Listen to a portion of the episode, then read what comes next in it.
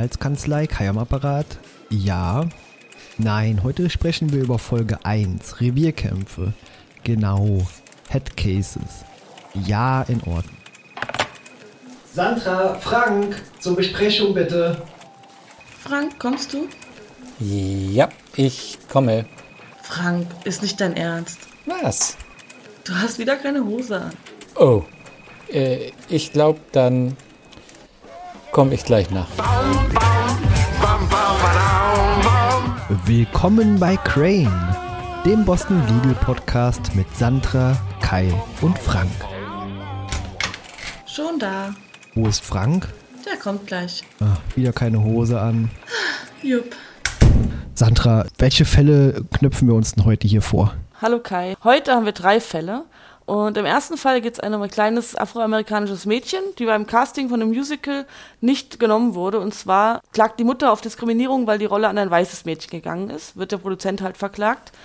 Im zweiten Fall ist ein großer Mandant der Kanzlei, der fordert die Kanzlei auf, einen Privatdetektiv ähm, zu engagieren, weil er herausfinden will, mit wem seine jüngere Frau ihn betrügt. Also er weiß schon, dass sie ihn betrügt, aber nicht mit wem. Und das möchte er herausfinden. Ja, und im dritten Fall ist eine Ärztin, die mit ihren beiden Kindern nach New York ziehen möchte, weil sie eine Stelle anbe angeboten bekommen hat und ihr Ex-Mann klagt sie darauf, verklagt sie darauf hin, um das zu verhindern. Genau, das sind die drei Fälle. Lasst euch nicht stören, macht einfach weiter. Ja, ich fand es sehr bemerkenswert zu Beginn, dass die Kanzlei Crane, Pool Schmidt heißt. Edwin Poole sehen wir zum ersten Mal und er verschwindet auch direkt wieder mit einem Nervenzusammenbruch, nachdem er quasi ohne Hose da reinmarschiert äh, kam. Da zeigt die Serie auch schon, in welche Richtung sie so ein bisschen geht. Das ganze Meeting ist ja recht chaotisch. Ich meine, da sind ja auch anderweitig Befindliche, sag ich mal, die sind ja zugeschaltet, das ist ja eine Mitarbeiterversammlung. Und dann sagt der Danny, äh, einer der Namenspartner, Danny Crane, sagt ja dann, ja, dann trag mal äh, Punkt 1 vor und der im Bildschirm fängt an zu reden und er drückt Mute und redet einfach selber weiter. Da merkt man auch schon so ein bisschen, dass das ein chaotischer Haufen ist. Und es ist auch sehr voll und äh, ja, ist halt einfach ein chaotisches Meeting. Ja, man sieht schon, woran man ist bei den Figuren, dass Danny Crane so ein bisschen darauf scheißt, was andere über ihn denken. Und Alan Shaw wird auch eingeführt als, als Mensch, der das macht, was er eigentlich selbst war. ja, ich, ich bin überrascht gewesen äh, zu Beginn auch, dass viele Charaktere, die man kennenlernt, die man eigentlich vielleicht mag, die aber erstmal sehr, sehr unsympathisch rüberkommen. Also Alan Shaw kommt sehr unsympathisch erstmal rüber, äh, Brad Chase kommt sehr unsympathisch rüber ab dem ersten Moment und das muss ich so ein bisschen finden. Ich glaube, das sind auch insgesamt keine Menschen, mit denen ich mich persönlich im wahren Leben abgeben würde. ja, also die sind ja entweder, äh, also Alan Shaw hat ja sehr, ja, wie soll ich sagen, den kann man immer schlecht einschätzen. Der ist ja immer mal so ambivalent. Der ist mal total in Ordnung und mal moralisch sehr äh, flexibel. Und der äh, Brad, den, der ist für mich einfach ein Schnösel, der immer über das Ziel hinausschießt. Und das ändert sich für mich dann auch nicht so wirklich im Laufe der Serie. Man gewinnt ihn ein bisschen lieb, aber so richtig, also ich mag den nicht besonders, muss ich ehrlich nee, mit sagen. Mit dem konnte ich auch nie so richtig was anfangen. Mit Alan Shaw schon eher, obwohl ja. er oft Sachen macht, äh, um sein Ziel zu erreichen, die nicht ganz in Ordnung sind. Aber er macht das zwar immer für was Gutes, aber es ist trotzdem immer sehr frag oft sehr fragwürdig. Ja, auf jeden Fall in rechtlichen Grauzonen, sagen wir mal. Und das äh, sieht man ja auch gleich in der ersten Episode schon, dass da auch mit sehr vielen Tricks äh, juristischer, aber auch äh, menschlicher Natur gearbeitet wird. Aber mehr dazu dann in dem einzelnen Fall. Wollen wir denn mal beginnen äh, mit dem afroamerikanischen Mädchen? Oder? Ich würde noch kurz ergänzen wollen, dass man so ein bisschen diese Anwaltswelt ganz gut sieht. Ich meine, die, äh, der Danny rennt ja dann hin zu dem Edwin und sagt, oh Edwin, was ist denn los? Und hat Mitleid und dann geht er, wird er weggeschoben mit der Trage, weil er hat ja einen Nervenzusammenbruch, wird eingewiesen und er sagt direkt zu der Kollegin, äh, du kannst direkt seine Parkkarte mal demagnetisieren, weil er quasi jetzt raus ist. Das ist halt ein Haifischbecken. Keine Sorge, wir erledigen das. Werde du nur wieder gesund. Okay. Entmagnetisiert seine Parkplatzkarte. Wie bitte? Der Mann ist erledigt. Und auch Paul, der ja von René Auberjonois gespielt wird und der toll, sehr toll durch Gänge laufen kann, finde ich. Das sieht immer toll aus. der kommt ja auch direkt auf Brad zu und sagt, Mist, jetzt ist der Edwin weg. Wir müssen jetzt jemanden neuen haben, der den Danny in, im Griff hat. Also da geht es tatsächlich äh, immer um viel. Also das ist so ein, man darf sich keine Schwächen erlauben. Das finde ich, äh, kommt in der ersten Folge wird das so ein bisschen thematisiert. Und der Danny ist ja nun mal zwar eine Legende, aber halb senil mittlerweile und fragwürdig, was seine Aussagen und Handlungen betreffen. Ja, er schwankt immer so zwischen ambivalent und Brillanz und Genie und Wahnsinn. Genau, Ja. das liegt bei ihm sehr, sehr dicht beieinander. Dazu kommen wir in der zweiten Episode dann bei Zeiten noch, aber da soll es jetzt heute nicht so sehr konkret drum gehen. Das wird ja auch schon angesprochen, ja. Deswegen bleibt Ja. Brett ja da. Der ist ja eigentlich aus der äh, Kanzlei in New York und wird dann in der ersten Folge wird er dann der Vorgesetzte von Ellen und von, äh, also und er ist ja Juniorpartner und wechselt ja dann den Standort aufgrund des Ausscheidens von Edwin, damit er ein Auge auf Danny werfen kann. Also es wird auch in der ersten Folge schon ein bisschen thematisiert. Ne? Ja, absolut, genau. Ja. Äh, eine Auffälligkeit noch, die ist mir früher nie aufgefallen und zwar äh, betrifft das die deutsche Synchronisation. Äh, Danny Crane wird nämlich von Hartmut Neugebauer gesprochen und da dachte ich mir erst, Moment, die Stimme kennst du, die Stimme kennst du. Und ja, der hat auch unter anderem in jede Menge Harry Potter Filmen den Hagrid gesprochen und das Stimmt, fällt ja. einfach sehr auf, wenn man es einmal äh, rausgehört hat. Ja. Mir ist ja dann aufgefallen, dass ganz viele Leute haben Odos Stimme, außer René Aubergenois. Der Edwin Poole hat auch die Stimme von Odo. Der hat Odos Stimme und später haben immer, also nach Nebencharakter haben die Stimme, nur er selber nicht. Ja, das ist wie bei äh, Star Trek Picard jetzt, äh, Mhm. dass Worf plötzlich die Stimme von Gul Dukat hat. Ja, also das irritiert mich auch. Unworfig. Wenn wir gerade bei Stimmen sind, greife ich noch mal kurz vor zu dem letzten Fall, wo dieser Oberfiesling da äh, die, die Kinder der Frau wegnehmen Das will. ist, glaube ich, Riker, ne? Das ist Mhm, Rikers genau. Stimme, das Genau, passt hab überhaupt ich nicht auch. bei so einem Fiesling und ich habe immer Riker irgendwie- gehört und dachte, der kann doch nicht böse sein mit der Stimme. Aber er spricht nicht ganz so Rikerhaft, finde ich. Der macht das schon ganz gut. Das Also ich mag die Stimme ja sowieso immer und ich finde, das ist eine sehr gut flexible Stimme, die man sehr gut für gut und böse einsetzen kann. Und für Ja, mysteriös. hier spricht er ein wenig schmierig, aber da kommen wir nachher nochmal drauf. Ja, Genau. oh ja, da äh, ist ein sehr Ja.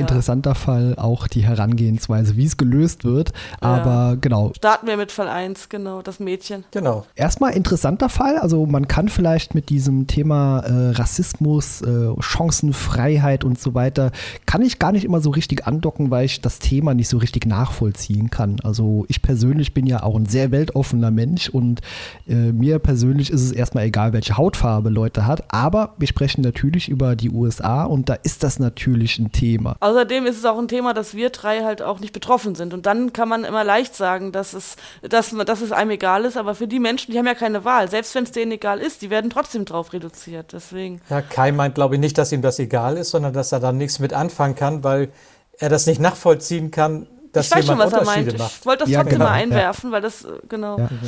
Nee, also egal natürlich nicht, aber für mich sind halt alle Menschen gleich, deswegen habe ich da immer Schwierigkeiten äh, anzudocken. Geht mir aber, ähnlich, genau. Ja, Ja.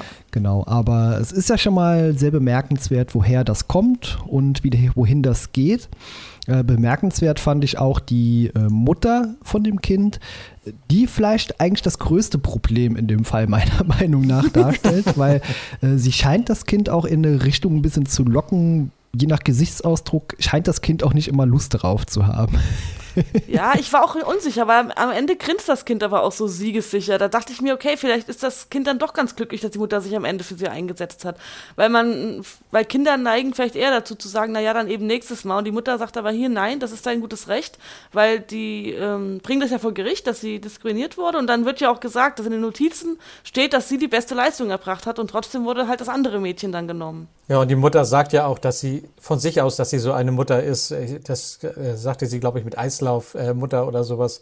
Dass sie Genau, halt ja. jemand ist, der ihr Kind äh, äh, pusht, damit es erfolgreich wird und dabei sie bleibt. Da gibt es ja viele Eltern, die das machen, auch wenn die Kinder es nicht wollen. Aber hier sah es ja aus, als wenn das Kind auch dran Spaß hat. Ja, ich habe manchmal den Eindruck bei sowas, dass äh, die Eltern vielleicht eher den Erfolg suchen, als äh, ihre Kinder irgendwie glücklich sehen Ja. zu wollen. Aber äh, das ist nur so eine Randerscheinung, äh, Erscheinung, die ich da hatte.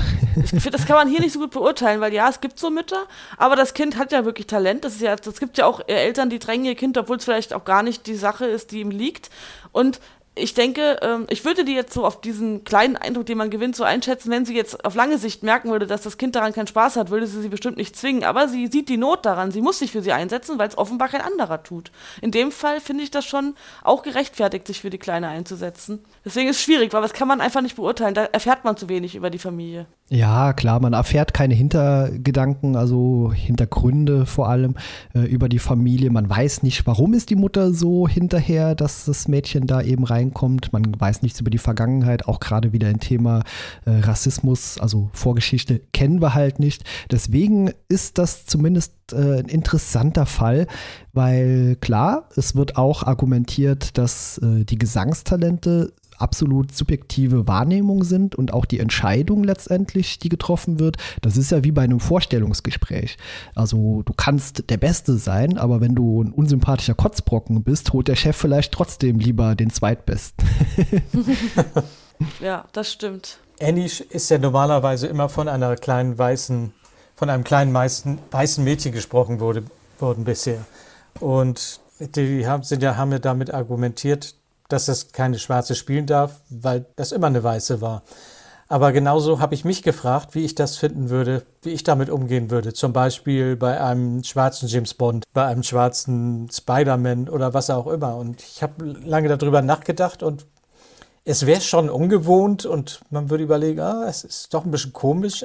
Aber wenn es wirklich jemand ist, der es besser kann, hätte ich da keine Probleme mit. Ich finde es nur nicht gut, wenn es jetzt jemand ein Schwarzer oder wer oder ein anderer äh, ein Mensch anderer Herkunft macht, nur um jemand anders da reinzubringen, weil das jetzt sein muss, weil das gerade die Zeit ist, wo jemand anders diese Rolle spielen soll. Ich bin da auch geteilter Meinung. Ich weiß, worauf du hinaus willst, aber ich hab, bin der Meinung, die Weißen, also wir sind ja so lange, haben wir diese ganzen Rollen für uns beansprucht.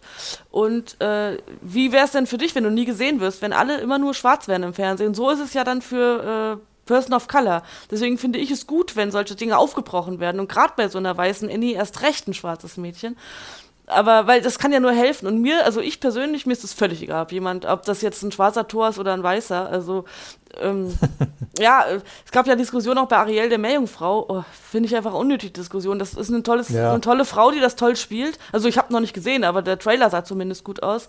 Ist aber ein schwieriges Thema, weil natürlich kann man seine eigene Wahrnehmung auch nicht beeinflussen. Wir sind das gewöhnt und eine Gewohnheit muss man erstmal ablegen. Wir sind gewöhnt, dass Thor weiß ist, wir sind gewöhnt, dass Spider-Man weiß ist. Natürlich würde erstmal der Moment, wäre es erstmal ein Moment komisch, da gebe ich dir recht, aber wahrscheinlich würde ja, man das sich meine ich. Ja, ruckzuck dran gewöhnen. Ne? Das stimmt, solange es gut gemacht ist. Auch ein Weißer kann die Rolle schlecht spielen. Eben. Äh, vollkommen richtig. Also wie ja. gesagt, da sollte man auch vielleicht Sympathie, das eine, aber mhm. man sollte halt nicht auf einer rassistischen Ebene gleich sagen, nein, hier, die hat gar keine Chance hier. Und deswegen finde ich auch die Herangehensweise in diesem konkreten Fall ganz gut.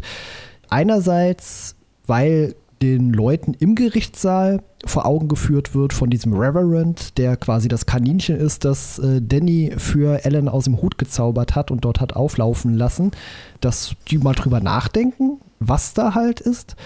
Aber auch ein Negativaspekt, der mir aufgefallen ist, dass es in dem Fall eine Richterin ist und die leider wie viele andere weibliche Wesen in Anführungszeichen in dieser Folge nicht so richtig gut davonkommen. Ja, aber äh, du hast noch den Zwischenschritt vergessen. Sie lässt die Mädels doch erst noch singen, oder? Sie lässt beide Mädchen ja, ja, noch genau, live vorsingen ja. und dann kommt der Reverend, glaube ich, erst. Genau, ja. Ja. Ähm, ja, ist mir jetzt nicht negativ aufgefallen. Die Richterin war für mich so eine Nebenrolle. Aber ja, dass weibliche Figuren dann öfter nicht gut wegkommen, das finde ich auch. ist mir einfach in dem äh, konkreten Fall aufgefallen, dass sobald der Reverend da war, hat sie quasi ja die Macht äh, verloren, auch die Kontrolle scheinbar ein bisschen und äh, das äh, wirkte zumindest so. Das machen sie aber fairerweise auch bei männlichen Richtern. Also die ganz oft äh, stoßen sie ja die Richter vor den Kopf oder machen solche Kaninchen in Aktion. Stimmt, ja, und genau. da muss ich sagen, dass deswegen ist es mir nicht negativ aufgestoßen, weil sie da das auch halt andersrum genauso machen. Äh, Habe ich nicht mehr so in Erinnerung, weil die Episoden einfach viele Jahre zurückliegen. Aber mhm. in dem Fall war es mir jetzt halt äh, rein in Bezug auf die erste Folge halt, war ein bisschen auffällig. Ja. Da, da, merkt man auch das Alter der Serie so ein bisschen. Da war, war das mit Frauen noch etwas anders. Sie ist zwar noch nicht ganz so alt, aber man merkt schon, dass man damals mit der Frauenrolle doch noch etwas anders umgegangen ist wie in den heutigen Serien. Ja, da ja. kommen noch ein paar grausige Szenen werden noch dazu kommen, aber auch ein paar brillante Szenen. Das ist, bei der Serie liegt Freude und Leid sehr nah beieinander, finde ich. Das stimmt. oh ja, überhaupt, ja, sehr cool. Ja.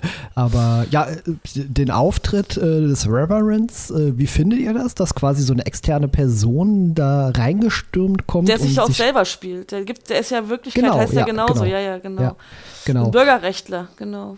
Und Reverend halt. Ich sag mal, hier in Deutschland, ich glaube, das würde ja da nicht funktionieren, dass da jemand reingestürmt kommt und einfach einen riesen Vortrag hält. Äh, Ich weiß nicht, ob er überhaupt durchgelassen worden wäre. Deswegen zweifle ich auch so ein kleines bisschen die Sicherheit vielleicht dieses Gerichtsgebäudes an, dass da einfach jeder reinkommt. Naja, wenn der bekannt ist, dann, der hat ja auch mal kandidiert, hat zwar nicht gewonnen, äh, aber vielleicht ist er einfach bekannt genug. Aber ja, das ist, wenn man da anfängt zu hinterfragen, dann dürft, müsste man halt wirklich, äh, ich hinterfrage sowas, bei so einer Ja. Quatschserie, das ist ja eine, eine Dramedy, das ist ja wirklich Drama Ja. und Comedy und das habe ich, das habe ich gar nicht hinterfragt, aber ich persönlich war auch unsicher, ob man den hätte gebraucht, ob man es nicht hätte ohne den lösen können. Aber es ging halt da um dieses, um diesen Überraschungseffekt in der Folge. Gab ja noch ein anderes Kaninchen später. Ja, genau, ja. Vielleicht hat Danny ihn ja auch bis zur Tür gebracht. Er hat ja dafür gesorgt, dass er da hinkommt und dann hat er bestimmt auch dafür gesorgt, dass er da reinkommt. Das Ja. kann sein. Äh, solche Logikfragen stelle ich übrigens immer sehr, sehr gerne, weil ich immer Ja. hinterfrage, wie es eben zu Szenen und Sequenzen auch kommt. Das mache ich nicht nur hier so, das mache ich auch bei Filmbesprechungen so und äh, das bei anderen macht Serien- einfach. Ja, Ja, also auch, auch so dieses Worldbuilding. Hier kann ich das auch absolut verzeihen, weil die Serie nimmt sich halt nicht so ernst. Die tut halt Dinge und die lässt halt auch mal so ein Kaninchen aus dem Hut zaubern. Und deswegen ist das natürlich ein starker Auftritt. Also auch dieser Vortrag, der hat natürlich jede Menge Kraft auch und äh, ja, hat mir auf jeden Fall gut gefallen.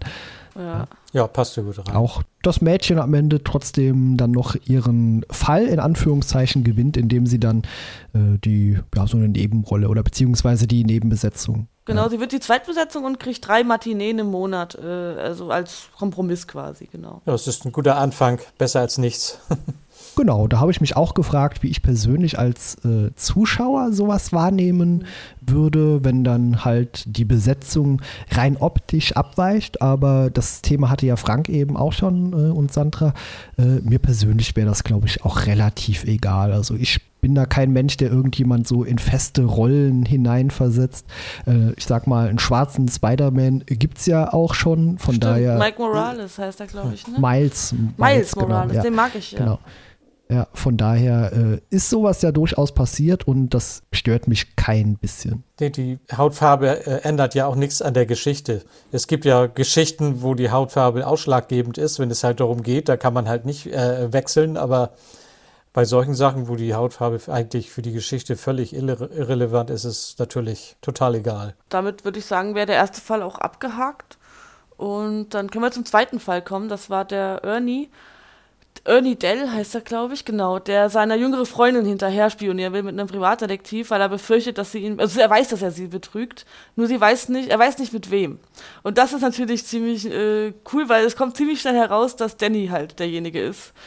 Und deswegen wollen die ihm auch ausreden, einen Privatdetektiv ähm, zu engagieren und äh, fahren da weibliche Geschütze auf, würde ich mal sagen. Wie fandet ihr diese Szene?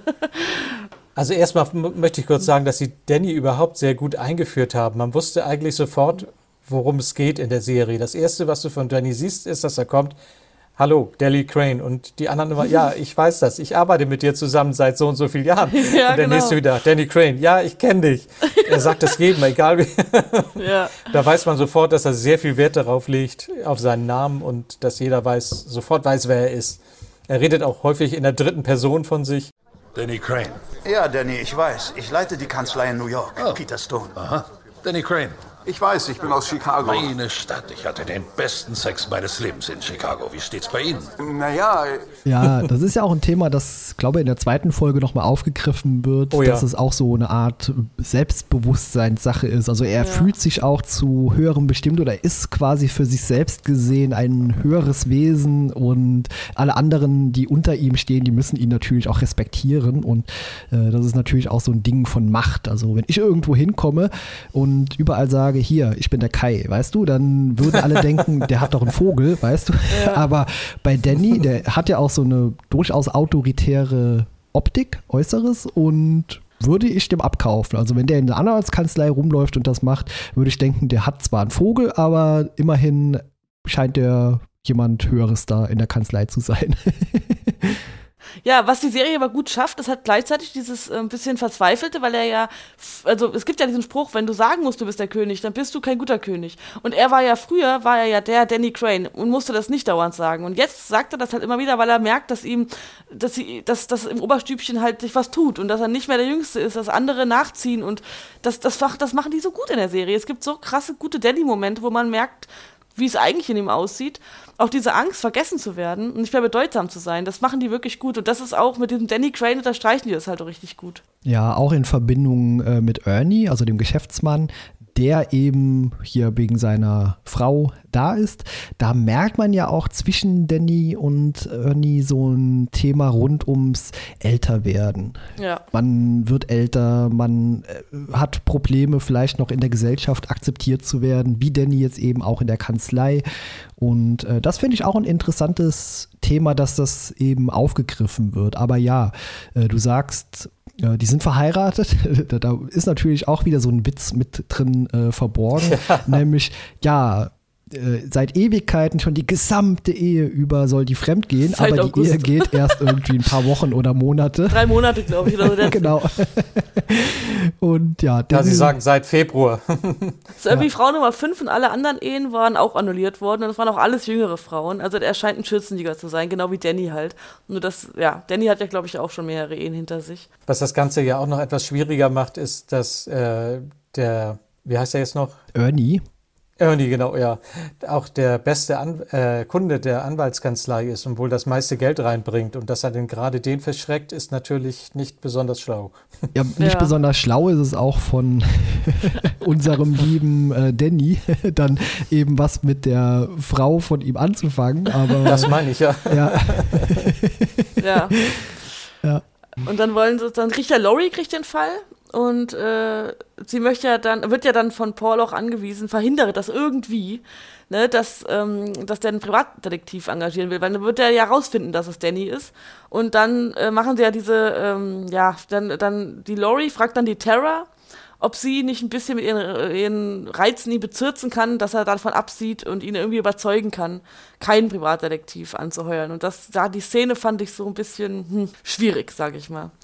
Ja, Weil, als ich die gesehen habe, habe ich mir auch am liebsten Eimer geholt und reingekotzt. Also die war schon so ein bisschen anwidernd. Vor allen Dingen äh, unlogisch, weil was ist denn danach? Äh, ich meine, sie macht ja hinterher so einen zynischen Witz, weil diese Laurie entschuldigt sich ja auch, ja, das tut mir so leid, dass, dass, du bist ja eine gute Anwältin, jetzt musst du sowas ekliges machen.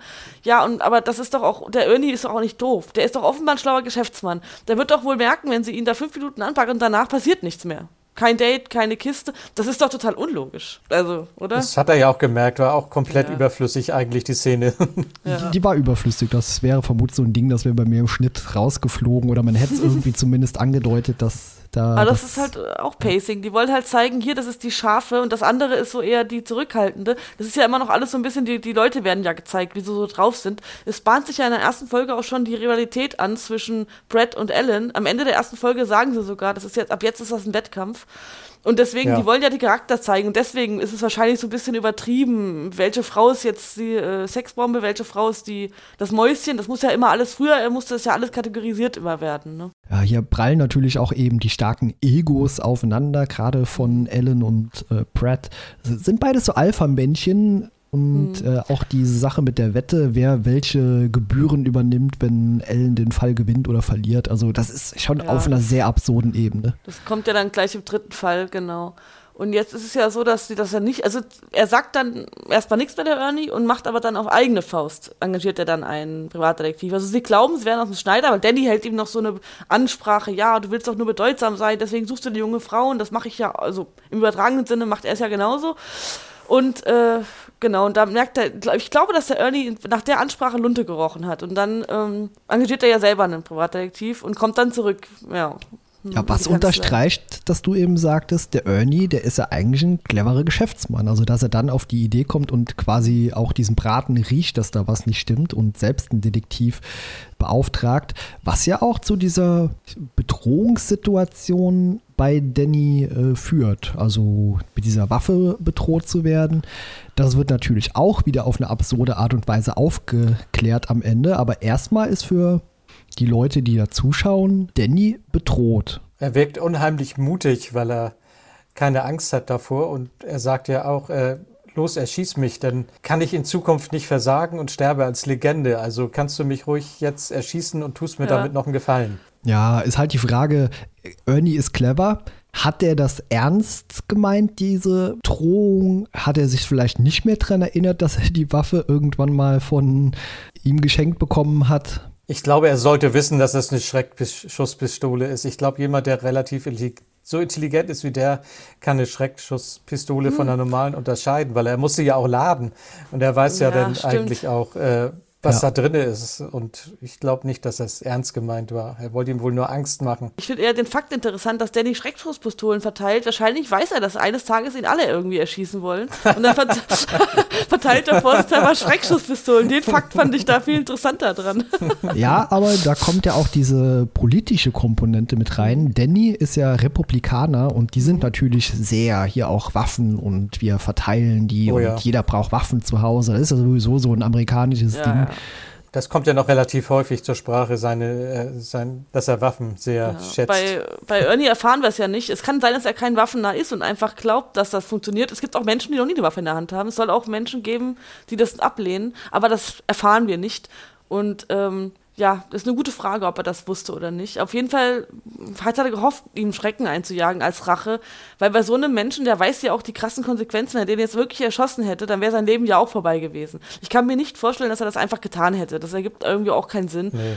Und lässt er dann auch Für eine relativ Frau, die er weder liebt noch, und die Ja. er sowieso loswerden will, ist einem, und es ist nicht die erste da, deswegen sein Ja. Leben zu beenden, so wie es ist. Ja, wir erfahren ja zumindest in diesem Fall auch nicht, wie das Ganze weitergeht, ob der letztendlich äh, der Kanzlei den Rücken kehrt oder ob der weiter beauftragt wird, ob die Sache gegessen Ja, ist. das Äh, erfährt das man bleibt nicht. ja offen, genau. Der Schauspieler ist übrigens Ja, ich weiß gar letztes nicht, Jahr im Sommer, äh, letztes Jahr im Sommer ist der Schauspieler gestorben, das Philip Baker Hall, den kennt man ja aus verschiedenen Filmen. Das Gesicht kommt einem ja auch bekannt vor. Ja, also sehr Pretty bekanntes Woman hat er Gesicht. mitgespielt, Magnolien, glaube ich, und äh, ganz, ganz, ganz viele Serien, wo so CSI so immer einzelne Folgen. Da gibt es Ja. einen riesigen Filmografie-Eintrag bei Wikipedia. Genau, und letztes Jahr, äh, wollte ich nur mal kurz erwähnen, im Alter von 90 Jahren ist er letztes Jahr verstorben. Ja, er war ja hier auch schon nicht mehr ganz frisch, aber Hm. das sah man ihm ja auch schon an, dass er bisschen gealtert ist, vielleicht auch Selbstbewusstseinsprobleme und Probleme mit dem Älterwerden, wenn er so dieses Bedürfnis hat, so ganz junge äh, Frauen um sich zu scheren und die aber wiederum vielleicht nur an Geld interessiert sind. Das wird ja alles so aufgegriffen, ein bisschen, das Ja. auch wieder so ein bisschen oberflächlich. Aber ich sag mal, so Leute gibt es ja auch in der Realität. Das ist ja nicht so Natürlich. ganz äh, fern von der Realität, ja. Ja, damit das dann, aber der Fall ist dann damit erledigt und das wird auch nicht mehr äh, thematisiert, ob der dann noch Kunde ist, also noch Mandant ist oder nicht. Das wird, habe ich keine Erinnerung, dass das Ja, nochmal. ich weiß gar nicht, ob der nochmal auftaucht, da können wir nochmal drauf achten. Das sehen wir dann, Kann mich genau. nicht dran erinnern. Halten wir mal im Hinterkopf, wenn der der beste Kunde ist, vielleicht äh, taucht er ja nochmal auf. genau, einen Fall hätten wir dann noch. Genau, die Ärzte. Das ist, glaube ich, der interessanteste Fall. Echt, ich fand den total langweilig und der war ja auch nur dazu da, dass Brett und Ellen ihre Rivalität auslösen können, weil der war ja wirklich, also vom Inhalt, fandet ihr das echt spannend? Ich fand das Grundthema, um das es da geht, äh, spannend, nämlich wir haben ja diesen auch Geschäftsmann, der, und verzeiht mir meine offene Worte da, ein ziemliches Arschloch ist und Schleimiger Typ, ja. Genau, um das Wohlergehen seiner Kinder sich einen Scheißdreck schert. Also ihm geht es ja nur darum, seiner Frau, Ex-Frau einen auszuwischen, dass sie eben diese Arztstelle nicht antreten kann. Ja, aber es gibt halt Gesetze, die verhindern, dass sie will ja wegziehen nach New York, genau. Und es gibt ja Gesetze, die verhindern, dass sie, dass einfach ein Ehepartner mit den Kindern irgendwo hinziehen kann, was ja grundsätzlich auch mal erstmal gut ist. Gerade in so einem Riesenland wie Amerika. Ja. Ja, aber sie will ja nicht einfach kurz irgendwo hinziehen. Sie Nee, will äh, dahin wegziehen tut man immer auf Dauer. Ihr Mann schon sieht, ja, aber sie sieht, ihr Mann sah ja die, äh, die Kinder nur einmal im Monat. Und es hat ihm auch nicht besonders interessiert. Das sah man auch. Er hat ja auch gesagt, man kann die ruhig trennen, egal. Die verstehen sich zwar untereinander und lieben sich, aber das ist sowieso seltsam, sagt er. Also lass uns die mal trennen, jeder kriegt eins und das wäre schon deswegen Blödsinn, weil er sich ja überhaupt nicht für das Kind interessiert. Das würde ja zu Hause bei ihm einfach vor sich hin gammeln. Ja, also ich bin selber kein Vater, also ich kann das äh, zumindest nur in Ansätzen nachvollziehen. Aber wenn man in der Situation hier der Mutter ist, will man die Kinder natürlich nicht trennen. Das war ja der, dieser erste Vorschlag in dieser Anhörung, dass der Vater sagt, okay, dann nimm du einen und ich nehme einen und äh, die beiden, die sich sehr gut verstehen, auseinanderreißen, ist natürlich keine gute Idee. Dieses Gesetz, dass die nicht wegziehen dürfen, das ist natürlich so eine Frage, haben die das nicht vorher gewusst? Aber das wird nicht so richtig aufgelöst, sondern es wird einfach in dieser Anhörung vor Gericht dann entschieden und gesagt, das geht halt nicht. Naja, Gesetze sind ja da, also Gerichtsverhandlungen sind ja eine Auslegung der Gesetze. Und gerade in Amerika gibt es ja sogar Urteile, wo man wo eigentlich die Person schuldig ist, man kann das nachweisen, aber auf irgendwelchen Umständen wird trotzdem freigesprochen. Es ist schon okay, das zu verhandeln. Aber ich finde, äh, er sagt ja auch, ähm, sie äh, hätte sich halt, sie, sie hatte diesen Job als Ärztin. Da ist man halt, als Ärztin bist du halt wenig zu Hause. Sie wäre da mit beiden Kindern in einem anderen Staat und wäre dauernd am Arbeiten. Die Kinder würden rund um die Uhr von der Nanny betreut werden. Das ist auch nicht gerade ideal. Und er, äh, und diese Verbindung zum Vater wieder aufzubauen, die Chance geht auch flöten. Und äh, ich finde, man erfährt auch ein bisschen zu wenig. Ja, er wird als Bösewicht dargestellt und wahrscheinlich ist es auch die Faktenlage, aber man hat eigentlich nur Aussage gegen Aussage.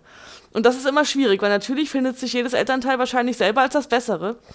Äh, ich war mir da unsicher. Also ich, und ich fand es auch einfach gar nicht so interessant, den Fall, ehrlich gesagt. Ja, pff. Also ich finde, bei ihm war das ziemlich eindeutig, dass er sich überhaupt gar nicht um die Kinder interessiert und dass sich das auch nicht ändern wird in Zukunft. Ja, das ja. wirkte auf mich auch so. Es ging einfach nur darum, seiner Ex-Frau eins auszuwischen und äh, das ist für mich irgendwie so am greifbarsten gewesen. Äh, aber was natürlich besonders interessant ist, das hast du eben schon mal angesprochen, Sandra, dass hier nicht immer mit fairen Mitteln gekämpft wird oder ja. Dinge angestellt werden. So auch Alan, äh, der nach dem Kaninchen-Zaubertrick von äh, Danny jetzt hier sowas ähnliches anwendet. Denn letztendlich gewinnt Alan nicht nur seinen eigenen Fall, sondern nebenbei auch noch den von Brett. Aber eine Sache noch zu der Aussage eben, äh, mit dem, dass er anders entschieden wurde wenn das so eindeutig war, dass er das Arschloch ist und sie die, die, die Gute, dann wundert mich, dass die Richterin gesagt hat, sie darf nicht umziehen. Also da verstehe ich dann tatsächlich nicht das Urteil. Das habe ich auch erst überlegt, ja. aber dass er dieses Arschloch ist, das hat man hauptsächlich dann erst mit, nur mitbekommen, als die Richterin nicht anwesend war. Vor der Richterin hat er sich ja kaum geäußert. Da hatte, hat sie nur das die Fakten vor sich legen und da benimmt er sich ja auch. Und die Richterin hat das, was wir alles mitbekommen haben, gar nicht gesehen. Ja, gut, das ja, stimmt. Erstens das und äh, meine Richter sind halt auch Menschen. Die einen sind da vielleicht ein bisschen mehr ja, human. Die lassen eben auch persönliche Dinge so ein bisschen in der Entscheidung mit einfließen. Und dann gibt es vielleicht auch wie diese Richterin hier welche, die halt sehr nah am Gesetz sind und da auch keine Abweichungen irgendwie erlauben wollen. Also das ist ja auch noch eine Möglichkeit. Ja, und ich glaube schon, dass Richter sich auch informieren und seine komische Mutterkuh-Ansprache, die macht er ja vor Gericht, vor der Richterin. Also ich glaube schon, dass sich eine Richterin auch ein Bild von den Personen macht, bevor sie ein Urteil fällt. Aber gut, am Ende entscheidet es ja durch Ellen sein Kaninchen. Ne? Ja, das ist natürlich ja. eine Erpressungssache, also sehr grenzwertig meiner Meinung nach, aber da sind natürlich quasi alle Mittel recht, um doch noch diesen Fall irgendwie zum Ende erfolgreich zu bringen. Und ja, es geht, also er lässt von wem auch immer Fotos anfertigen. Ja, er hat ja die äh, eine Hure, die er in ein, einer Bar getroffen hat, äh, die wohl, und er hat gesehen, dass der Typ was mit der anfangen wollte. Und die kannte er sehr gut. Und dann ist er kurz zu ihr hin und hat ihr gesagt, hör mal zu, ich brauche ein paar kompromittierende Fotos von dem. Und die hat, sie, hat er dann auch bekommen. Genau. Ja. ja. Also sehr grenzwertig, aber äh, die Frau durfte am Ende dann mit den Kindern nach New York diese Krankenhausstelle antreten und ja, die Sache mit der Nanny, klar, wie geht es den Kindern in Zukunft? Ich meine, die werden auch in die Schule gehen und irgendwas anderes tun, also. Ja, wenn er wirklich ein Arschloch ist, dann, also dann finde ich es tatsächlich, ich weiß, das ist wahrscheinlich auch keine richtige Einstellung, aber jetzt in diesem einen Einzelfall hat es einfach verdient, wenn er so ein Arschloch ist und der Frau nur eins reinwürgen will. Und natürlich, man kann eine Mutter nicht danach ähm, äh, beurteilen, dass sie eine Nanny hat. Auf gar keinen Fall. Vor allen Dingen Ärzte sind auch ein wichtiger Beruf und sind ja jetzt wahrscheinlich auch keine Kleinkinder mehr. Genau, also ich denke auch, dass es denen nicht schlecht gehen wird. Ähm, ja, und man muss nur mal Geld verdienen. Also wie soll sie es sonst machen? Ne? Von daher ja, total. Ja. sollte kein Mom-Shaming sein, auf gar keinen Fall. Genau, einfach nur, äh, man macht sich halt so Gedanken. Und ich dachte, ich habe das nicht ganz mitgeschnitten, dass er die, ähm, er wusste nicht vorher, dass der Mann da hinkommt. Der hat ihn dann zufällig gesehen und hat dann, äh, kannte die Frau, die er angesprochen hat, und hat dann das zufällig in dem Moment abgewickelt, ne, mit den Fotos. Weil ich dachte, woher wusste er denn, Genau. dass der in die Bar kommt? Aber da habe ich es falsch verstanden, wahrscheinlich. Ja, das war diese Zufallsbegegnung. Ja. Er hatte ja hier dieses, die, wie, wie hieß das Mädel nochmal, das Ellen dabei hatte? Den Namen habe ich gerade jetzt nicht auf dem Schirm, aber äh, Sally. Sunny hätte ich jetzt fast gesagt. Sally. genau, genau, richtig. Also ich würde Ellen übrigens, ich würde Ellen übrigens nicht daten.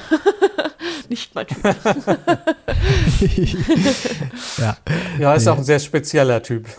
Ja, auf jeden Fall. Ja, da erfahren wir ja in, in der, äh, viele interessante Dinge äh, in der zweiten Episode. Oh ja. Und, Kommen ja, noch ich zu. glaube, Ellen ist auch kein leichter Charakter, also Nee. keine Und es geht, leichte jetzt, Person. es geht jetzt nicht um James Spader, es geht wirklich um Ellen. Ich würde Ellen nicht Selbstverständlich, daten. ja, ja, genau. James ja. Spader kennen wir ja nicht. Eben, Ja, genau. deswegen. Aber wenn der die Nerdbrille anzieht und Pierre Stargate Doktor ist, ist er ja auch wieder ein anderer Typ. Über wen ich noch mal kurz reden wollte, ist er über äh, den Charakter, den Odo spielt, hätte ich fast gesagt, der René Auberjonois. Paul, ne? Paul, ja, findet ihr den sympathisch in Ja. der Rolle? Ja, ich liebe ihn. Ja, was heißt sympathisch? Also er tut in der zweiten Episode, darum soll es jetzt auch nur ganz oberflächlich gehen, auch Ja. Dinge, die für meinen Geschmack ein bisschen sehr grenzwertig sind. In der ersten Folge kann man ihn noch nicht so richtig einordnen. Und ich versuche die Episoden halt immer als einzelne Episoden zu sehen, ohne das, was ich vielleicht im Hinterkopf von früher noch habe, als ich mehrere Episoden natürlich gesehen habe. Aber hier wirkt er auf mich auch fast wie so eine Art äh, Kanzlei-Kontrollfreak, der rumläuft und versucht irgendwie so der Anwalt in der Kanzlei zu sein für die Leute, die Der dort steuert arbeiten. alles so ein genau, bisschen. ja, richtig, genau, wie so ein Marionettenspieler. Er ist dabei aber sehr stilvoll. Und äh, ich finde, es ist ein zweischneidiges Schwert wie immer. Erstmal werden, äh, ist es bei solchen Serien leider oft so, dass die Charaktere, also hier wird es allgemein sehr gut eingehalten, aber so Charaktere wie der Paul, die werden ganz gerne mal eingesetzt, um andere Dinge aufmerksam zu machen und sind dann out of character.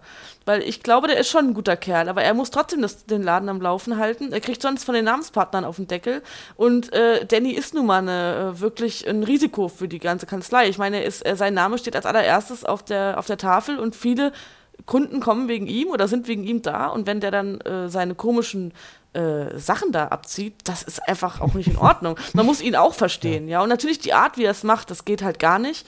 Aber rede du mal mit Danny Crane ein ernstes Wörtchen. Das ist halt auch nicht so einfach. Ne? Ja, Behalten wir ihn mal im Auge Ja. und reden in zwei Wochen nochmal Aber über ich, ich Paul. mag ihn und ich finde es Ja. so cool, René Auberjonois ohne sein Make-up zu sehen. Ich finde, der spielt total gut. Oh ja. Und äh, die machen ja immer so, das war ja früher so mit diesen Schnitten. Es gibt ja teilweise, äh, als Ellen mit der Sally in der Bar ist, dann gibt es so ganz schnelle Schnitte. Man sieht seinen Trink, man sieht äh, die, das, diese, diese Barhocker, dann sieht man, was auf dem Tisch steht, so zack, zack, zack. Und bei dem René Auberjonois, da machen sie immer so ein bisschen Sliden. Wenn der durch den Gang läuft, dann slidet der so durch den Gang. Ich finde das so klasse. Das sieht richtig cool aus. Das sind so Stilmittel von, wie man früher halt geschnitten hat. Ne? Auch dieses Ranzoomen, dieses und Wegzoomen, das ist ja auch immer bei der, bei der Serie häufiger mal, kommt das, das zum ist mir Einsatz. auch aufgefallen, Ja. dass Charaktere sich teilweise so ein bisschen unangenehm nahe kommen, weißt du? Es ist noch so ein Überbleibsel äh, von 4 zu 3 Bildformat, weißt du, dass Leute halt sehr nah beieinander näher stehen mussten. ja. Genau, und das ist hier mir teilweise sehr unangenehm aufgefallen. Also gerade bei Ellen und äh, den Frauen, wie er den teilweise wirklich Das ist ja fast, schon, Absicht, äh, ja. fast schon reinkrabbelt in die. Also ja, Das ist klar ja ist, das, das ist ja Absicht, ja, aber es ist schon so ein bisschen unangenehm. Ja. Auf jeden War Fall. die Serie Also, in 4 zu 3? Die ist damals auf DVD veröffentlicht worden. Ob das dann auch schon komplett 16 zu 9 war, weiß ich nicht. Aber es wirkte halt, als wäre sie auch für anderes Bildformat gemacht, weil sie sind teilweise sehr Ja, nah stimmt. beieinander, die Charaktere. Vielleicht haben sie es Ja. gemacht, auch wenn es 16 zu 9 ist und die Fernseher damals das noch nicht hergaben, dass sie links und rechts abgeschnitten werden und dann nicht weg sind. Kann gut sein. Drückt Also Ja. Mitte zusammen. der 2000er hatte ich auch nur einen normalen 4 zu 3 Fernseher. Und ich bin mir ziemlich sicher, dass ich damals die Serie erstmalig auf einem ganz normalen Röhrenfernseher noch gesehen habe. Also da war noch weit entfernt von Flachbildschirmen Ja, ja, und allem. Ja. ja, Ja. Äh, genau, Haben wir noch Ende. was? Wollen wir noch zum Balkon gehen? Ja, ich würde auch sagen. Ja, über diese Folge haben wir jetzt langsam durch und unser Fazit können wir ja ganz in Ruhe auf dem Balkon treffen und uns da gemütlich hinsetzen.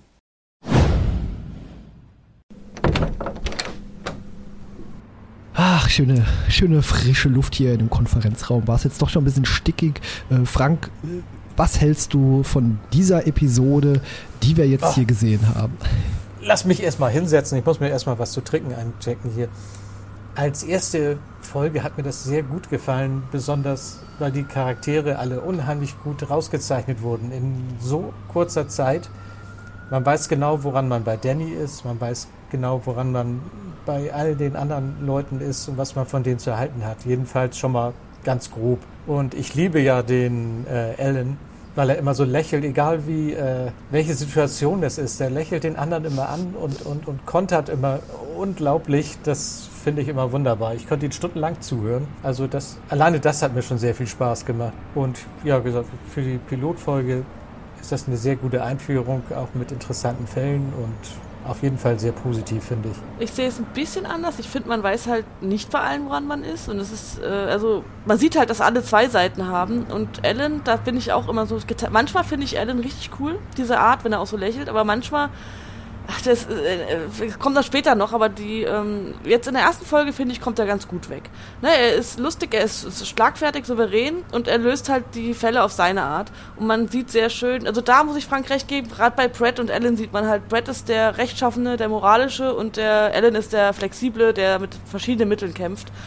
Ja, ich finde auch, dass man sehr gut diese Anwaltswelt ein bisschen kennenlernt, gerade diese eine spezielle Kanzlei und äh, kann überhaupt nichts aussetzen. Also die, wenn man die erste Folge gesehen hat, da hat man auf jeden Fall Bock weiterzugucken. Das soll ja eine, eine Pilotfolge eigentlich auch auslösen. Und schauspielmäßig finde ich, dass die Frauen ein bisschen blass bleiben in der ersten Folge. Aber es war ist auch einfach, die meisten Hauptfiguren sind halt männlich. Ich, ähm, ich bin mir noch nicht ganz sicher, wer da jetzt Hauptfigur ist von den Frauen, weil so richtig Hauptfigurenmäßig fand ich eigentlich vielleicht die Lori, weil sie so ein bisschen mit, mit am Tisch saß. Schwierig. Ich weiß nicht, Kai, wie siehst du das? Ja, also die erste Folge ist vor allem klar, es werden Charaktere eingeführt, aber es sind für mich auch nicht alle Charaktere gleich klar.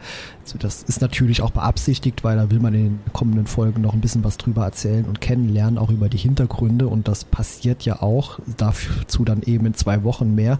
Und äh, viele Charaktere, die mir hier vorgestellt werden, sind, wie eben schon mal genannt, mir relativ unsympathisch erstmal. Eigentlich Pratt, der, der wirkt halt wie so ein, äh, wie so ein Captain America Verschnitt, nur ohne seine Superheldenrüstung. Also den kannst du da reinstecken und dann passt das. Äh, Ellen hat ihn ja auch als als Ken-Figur bezeichnet. Genau, ja, aber der, der, der ist halt, wie Sandra schon sagt, so eine rechtschaffene Figur. Also eigentlich so der Captain America und den mag ja eigentlich keiner so richtig gerne. Ja, vor allen Dingen ist sein Schild ihm zu schwer, hat man das Gefühl. Er will immer so, er schießt über das Ziel, genau. er schießt über das Ziel hinaus immer und das macht ihn dann ja. wieder so, ah, wo man denkt, nee. Ja, ah, und dieser typische Alan Shore-Blick, das ist ja auch so ein Pokerface. Da weiß man ja auch nicht, was sagt dieser Blick gerade überhaupt aus. Also der starrt dich einfach nur an und ich hatte damals mal einen Chef, der war auch so. Man ist ins Büro rein, hat dem eine Frage gestellt, dann hat er dich zurückgelehnt und einen einfach nur angestarrt. Weißt du, das ist so, da komme ich nicht gut klar mit solchen Leuten. Aber als Charakter sind die natürlich alle so ein bisschen zwielichtig auch und irgendwie gefällt mir das natürlich innerhalb dieses Serienkosmos. In echt will ich mit keinem von den Leuten was zu tun haben, ja. außer mit den Mädels, weil die, ja, die kommen ein bisschen kurz, aber die werden zumindest sympathisch eingeführt im Gegensatz zu den ja, anderen. Also das ist das stimmt. ja auch wieder ein sehr starker Kontrast. Und äh, insgesamt, ja, gute Einführung. Am Anfang kriegt man natürlich alle Charaktere erstmal links und rechts um die Ohren geschlagen. Äh, besonders hier Pool, der ja auch ein Partner ist, der eigentlich ein großer Name ist, der wird direkt wieder abgesetzt. Und Schmidt, und Schmidt lernt man noch gar nicht kennen. Genau. Das Die ist auch am Anfang in diesem Telefonmeeting ah, ja. gar nicht zu sehen. Also genau. von daher wissen wir da noch gar nichts zum aktuellen Zeitpunkt. Aber ja, gute Einführung, interessante Fälle, haben wir auch schon gesagt. Äh, macht Lust auf mehr und da bin ich auf jeden Fall sehr gespannt, wie das äh, weitergeht. Wenn ich das richtig in Erinnerung habe, werden die Frauen Charaktere auch wirklich sehr stiefmütterlich behandelt, indem sie relativ häufig ausgetauscht werden in der Serie. Ich kann mich da an gar keinen mehr erinnern, die wirklich bis zum Schluss dabei gewesen ist. Und das sind auch fast immer Frauen, auf denen, bei denen das Aussehen die wichtigste Rolle spielt und bei den Männern eigentlich eher weniger. Da sind viele Charaktergesichter dabei und bei den Frauen eher ist Shirley eigentlich fast die einzige, die so ein bisschen äh, Ausstrahlung hat. Da muss ich auch sagen, das ist ja eine persönliche Wahrnehmung. Also mich hucken die männlichen Charaktere auch mehr, weil die einfach tiefer geschrieben sind. Und äh, mich hat Danny Crane am meisten sofort abgeholt. Einfach weil man dem so gerne zuhört und so gerne zuguckt. Ellen ist auch cool, aber mit Ellen habe ich zeitweise meine Probleme. Da kommen wir dann noch drauf, wenn es soweit ist. Schauspielerisch sind die natürlich beide top, aber so von der Rolle her, ja, also ich muss aber sagen, dass ich jetzt bei manchen Frauen dann auch nicht so traurig war, dass sie ausgetauscht werden. Und bei manchen war ich auch richtig genervt, als sie aufgetaucht sind. Aber das können wir dann besprechen, wenn es soweit ist. Ja, also. Das stimmt, ja. Genau. Ja, auf jeden Fall die erste Folge schon sehr viel Diskussionsgrundlage auch und das wird sich natürlich äh, auch noch zuspitzen, gerade was äh, verschiedene Rollen angeht. Äh, ja, also bei Danny Crane kann man natürlich am besten erstmal andocken. Auch klar, mein, Captain Kirk ist quasi auf der Brücke, auch hier Chef eben von dieser Anwaltskanzlei als Mhm. Seniorpartner. Und äh, da achtet man natürlich besonders drauf. Ist mir auch der sympathischste, weil er Ja. natürlich auch so ein bisschen opermäßig ist, also ein bisschen vergesslich schon und trotzdem so brillant. Und äh, da wird es auch mal interessant, das weiter zu beobachten. Vor allen Dingen ist er unberechenbar. Alle sind ja ziemlich klar gezeichnet. Bei Danny weißt du aber nie, was er tut. Ist er jetzt ernst oder macht er jetzt wieder eine verrückte Danny Crane-Aktion? Und das finde ich immer spannend. Manchmal überrascht er einen ja auch mit völliger Seriosität auf einmal oder zumindest mit konkludentem Handeln, was auch Sinn ergibt. Und in anderen Momenten macht er völlig komische Dinge. Das finde ich auch an dem Charakter so sehr interessant. Zum Schluss würde ich gerne noch ein Zitat von Ellen loswerden, was, glaube ich, die erste Folge auch ganz gut beschreibt, als sie zum Schluss das erste Mal auf ihrem Balkon saßen und was nachher ja, äh, ein, womit nachher jede Folge aufhört. Ganz am Anfang ist es noch nicht so häufig, aber er sagt, Danny, ich befinde mich in einer leichten Identitätskrise. Ich war immer stolz darauf, dass ich, naja, verrückt bin. Aber in dieser Firma merke ich auf einmal, dass ich in die Kategorie der geistig Gesunden falle. geistig gesund und, und Ja, das hat ihn ein wenig gestört. Das beschreibt es Ja. wirklich gut. Fand ich auch super, das Zitat. Aber ich glaube, wir sind am er Ende unserer ersten Folge angelangt. Hat mir sehr viel Spaß gemacht, mit euch darüber zu sprechen. Gebt uns, liebe Leute, die ihr zugehört habt, gerne Feedback, wie ihr unseren Ansatz gefunden habt. Und dann würde ich sagen, danke Sandra, danke Frank. Ja, danke Kai. Und nochmal kurz an die Zuschauer, wenn Sie andere Meinungen zu den Themen haben, über die wir gesprochen haben, schreibt, das, schreibt uns auch ruhig. Wir sind sehr gespannt, ob, wie ihr das Ganze seht. Weitere Infos dazu in den Show Notes zu finden, wie ihr uns findet, kontaktieren könnt und so weiter. Und an der Stelle dann vielen Dank, bis in zwei Wochen und tschüss. Tschüss. Tschüss.